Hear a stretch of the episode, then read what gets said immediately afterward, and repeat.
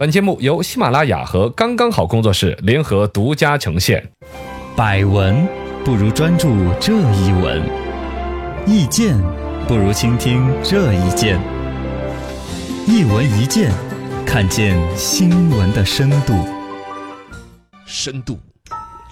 聊点有来说一深个度的有深度的说，在一个月黑风高的晚上，哦，在大街上哎，就走出来了一个公关，公关，关公还是公关大哥， 来黑我呀！我是黑公关，哦，黑公关、黑关红关公，白包天，没有。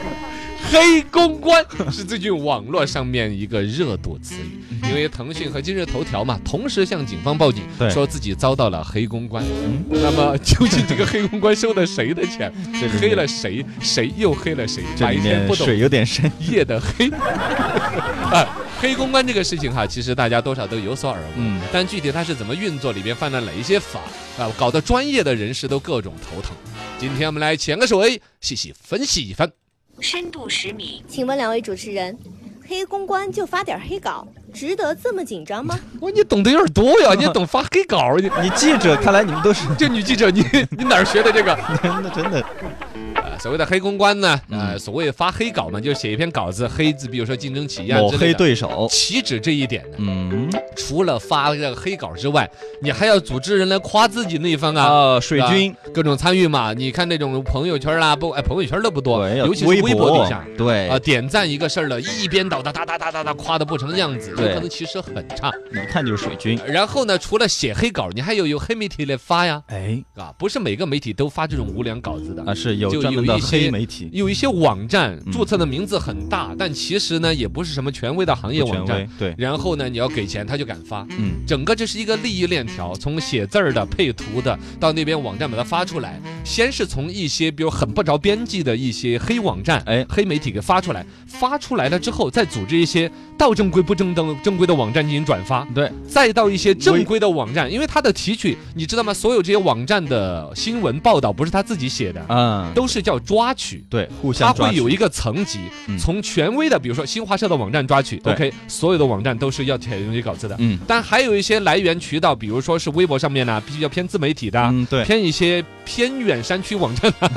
山区网就那站个名字听起来很大气，但其实一说大家都没什么印象的。对，那种网站有一些就是这个上产业链里边的，啊，它是一个二传手一样的，一层层把它的诚信或者权威级别传到一些权威的网站上也能出现，嗯，以讹传讹，哦哟，这就是所谓的黑黑公公关的关一个运出的逻辑。带节奏，这种黑公关这种东西呢，行业里边曾经有一个很经典的案例就是蒙牛黑那个伊利的一个东西。哦，叫七三幺计划嘛，哇，他这个东西搞得跟核武器一样 的，其实是当时七月份完成的一个，也是网络上面去攻击竞争对手10伊利年的 QQ 时星。对，哦， 10这个事年情的是时候后来定了性的一个案子，所以我们可以说，对幺零年的时候好像是蒙牛这边，呃，就后来调查出来是蒙牛，对呃，然后当时呢，就是有人在网上发帖子说伊利 QQ 星的各种让孩子性早熟啊、别喝啊之类的那种帖子嗯，发的满天都是。后来调查出来，就是出自于蒙牛。蒙牛的解释是出自于公司的，比如员工个人。个人行为，呃，他拿他自己的年终奖啊、烤火费啊那些，哇，你真为公司着想。 哎，也有那种，比如他完他当地那个区域市场完不是成任务，有这种吧的，然后啊他就欺上瞒下的搞一个这个事情，把区域市场的份额想做大。对，反正当时有四个人是被抓了的，嗯，啊，但这个东西不管是对于自己公司，你的营销团队是怎么样一个几斤几两，对还是对于对方的产品，总有人看了这种东西，心里面就有阴影啊。所以啊，啊对这个黑公关的危害大，黑公关是坏坏的，深度一百米，请问，这个黑公关既然是违法的，为何还屡禁不止呢？杀人还是违法 的，还屡禁不止的，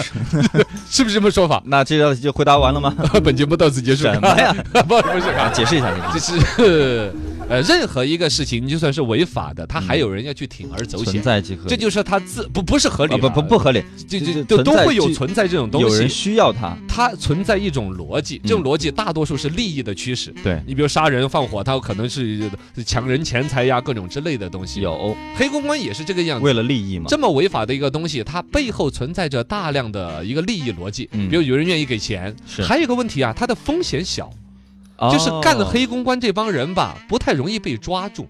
嗯，就像刚才我说的，他的那个网站层层的转发再转发，你都不知道原发网站是谁，违法的成究本竟每低啊一层转发里边担多少的责任，谁也说不对清楚。还有个有在于说啊，普通网友对于这种黑公关弄出来的文章的话，嗯他很容易跟风。很容易相信，啊，你比如说他本身发出来的这个帖子哈，我发在一个小型的一个网站，我对可能影响力不是很大，我担的责任就只在那儿，比如说阅读量五十，嗯，但就有可能因为他的文章写的特别抓住你的痛点。没错，有一些网友是不明真相的，嗯，以不明觉厉的心态去看着这篇文章说：“哎呀，原来是这样的呀，哦，这种人他又没有违法，对，他去转发，然后导致了扩散，带知道节吗奏了就，他像是他利用的是网友普遍的一种心理恐惧，是然后就宁肯信其有，不肯信其无。对对对你看看对对哦，人家上面还有央视的截图呢，对，就是这种的啊那，就是央视新闻频道截个图，批了一行字在下面，哎啊，昨日啊，魏远义主持啊，迎娶了这个范冰冰，哦，哦，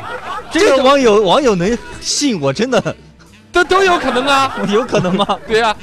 这这是威远当地一个取名叫范冰冰的阿姨，哦，可以吧？可以可以可对以，呀、我拿身份证给你看，嗯嗯对吧？ 我还有个身份证叫刘德华呢，之前有个打野叫刘德华，你知道 吗？啊所以这个黑公关它就是是吧违法成本低嘛，那它的违法成本低就在于说，整个这个网络社会里边呢，大家的那种传播成本极其低，是，导致了说它丢出来一个一颗耗子屎，嗯然后就有无数人去把这颗耗子屎反复加工哎扩大，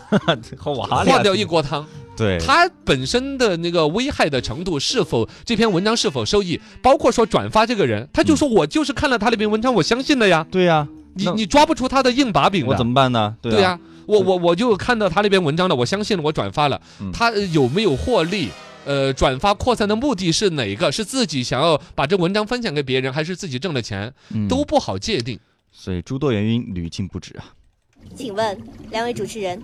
头疼大战，你们站在哪一边呢？哎，你怎么嗯又扯回这个事儿了你？要做啥子？真是头疼，真是。呃，这个倒是事情的一个源头，嗯就是今日头条和腾讯之间干仗，对然后扯出来这个黑公关的事情。呃，这个东西呢，肯定不存在站哪一边了，哪边都不占嗯两了。边都不站，我站呢，我嗯，谁给的钱多？哎哎哎，你就是黑公关，好，黑公关哦对就是谁对嗯给的钱多就站在哪一边，没，错，是吧？其实我们应该站在网友这一边，站在呃整个社会需要的方向的一边站去站正确的那一边。啊，因为说现在黑公关这一类的啊，实际上嗯是互联网的商业竞争的一种表现，呃，它是出现了一些很野蛮的、很出格的一些东西，它是在试探这个不管是社会的接受程度，对还是说国家管理的尺度。